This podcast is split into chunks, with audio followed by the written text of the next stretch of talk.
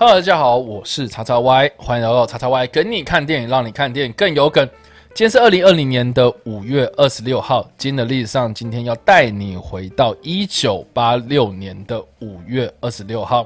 欧盟旗帜的确定。目前拥有二十七个成员国的欧盟啊，实际是源自于一九六七年的欧洲共同体，直到一九九三年正式成为欧盟，才将原本只有贸易联盟的组织成为政治经济的联盟关系。欧盟的旗帜呢，是以深蓝色为底，并且由十二个五角金星环成一圈。有趣的是呢，很多人会认为这十二个星星呢，是指欧洲共同体最初的十二个国家。但是呢，其实这个十二呢，是更抽象的一个概念。在西方世界呢，他们认为十二是一个完美的象征，像是一年有十二个月啊，耶稣有十二个使徒啊，希腊神话呢有十二个主神等等的。他们希望呢，能够利用这十二颗。行星来环成一圈呢，象征着欧洲各国合作无间。有趣的是呢，我们近期讨论到欧盟啊，常常跟英国脱欧这件事情呢扯上关系。在二零一九年所上映的这部英国电视电影《脱欧之战》呢，是由班奈狄克·康伯拜曲所主演。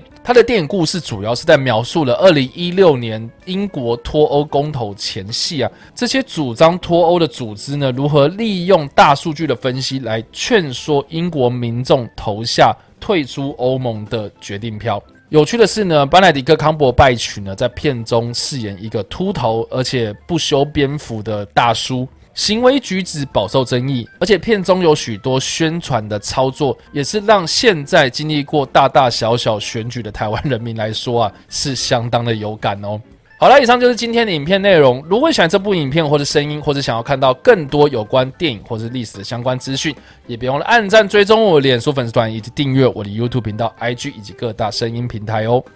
我是叉叉 Y，我们下次再见，拜。